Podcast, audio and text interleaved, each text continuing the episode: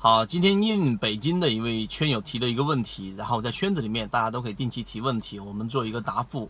这一个网友给我们去啊提到了一个问题，就是为什么有时候自己的盈利模式确实是高成功概率的，也用我们提供的一些方式来测算过，成功率甚至达到百分之九十这么高成功率，但最终还是没有办法赚钱呢？今天我们就解决为什么高成功概率的盈利模式在特定情况之下依旧没有办法赚钱。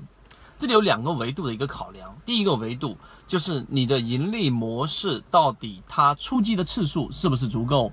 多的？有些盈利模式确实成功率很高，可能达到了百分之七八十、百分之九十。我们说过有这样的盈利模式，并且如果大家有兴趣，可以直接找到我来询问这些盈利模式到底是哪是怎么样去做，你自己可以去做测算啊，有这样的盈利模式，但是呢，由于它出击的次数非常非常的少。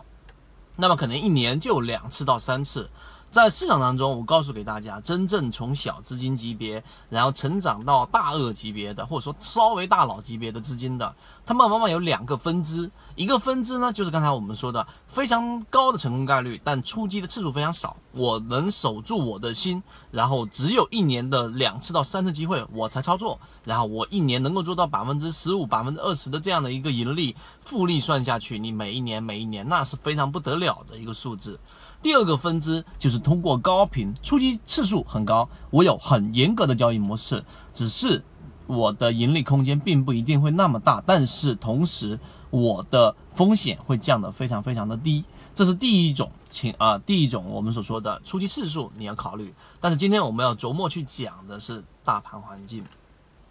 对于环境的识别，我们讲过很多次了。就像我们在近期在我们的空间当中，在我们的圈子当中，一直给各位去提到的超跌的盈利模式，实际上成功概率不低于刚才我们所说的那个数字。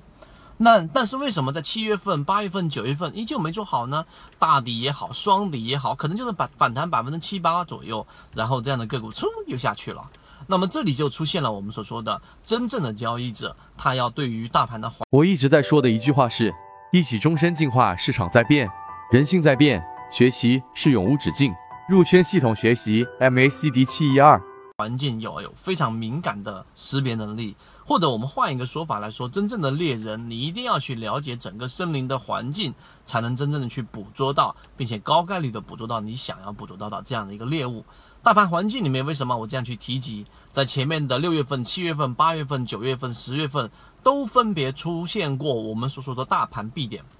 但是今天晚上我就会在直播里面重点去讲，同样的是 B 点，但是为什么前面几只 B 点我都会给各位去说没有办法去确立，没有办法去确立，没有办法去确立。我相信这个词我说过很多遍，为什么？因为下方的流动资金在持续的流出，第一次 B 点。资金是连续流出的 B 点，这个 B 点不成立，也就是说上面烧着了火，但下面没有干柴，这只会短暂性的燃起一点点火苗而已。第二次同样，第三次呢，它开始有资金翻红，那我们当时是判断有机会，但还没有确立。结果第二 B 点的第二天，资金又翻绿了，就是翻红了一天又翻绿了，或者翻红一两天没有四天以上，依旧可以作为不确立的标准。然而。在今天，大盘已经连续性的翻红，并且出现了底背离的 B 点，我们确切能告诉给大家，至少现在的仓位是可以调重了的。具体怎么样去做？那么这在圈子里面，今天晚上八点钟我的直播。好，今天我们讲的这样的一个盈利模式，到底怎么样让它的成功概率会更高的两个重要原因。希望对你来说有所启发。好，今天我们讲那么多，今天晚上八点钟直播。如果你对这个兴趣有兴趣的话，可以找到我们的圈子。如果觉得内容对你来说有帮助，可以点赞、评论、转发，我们将不胜感激。好，各位再见。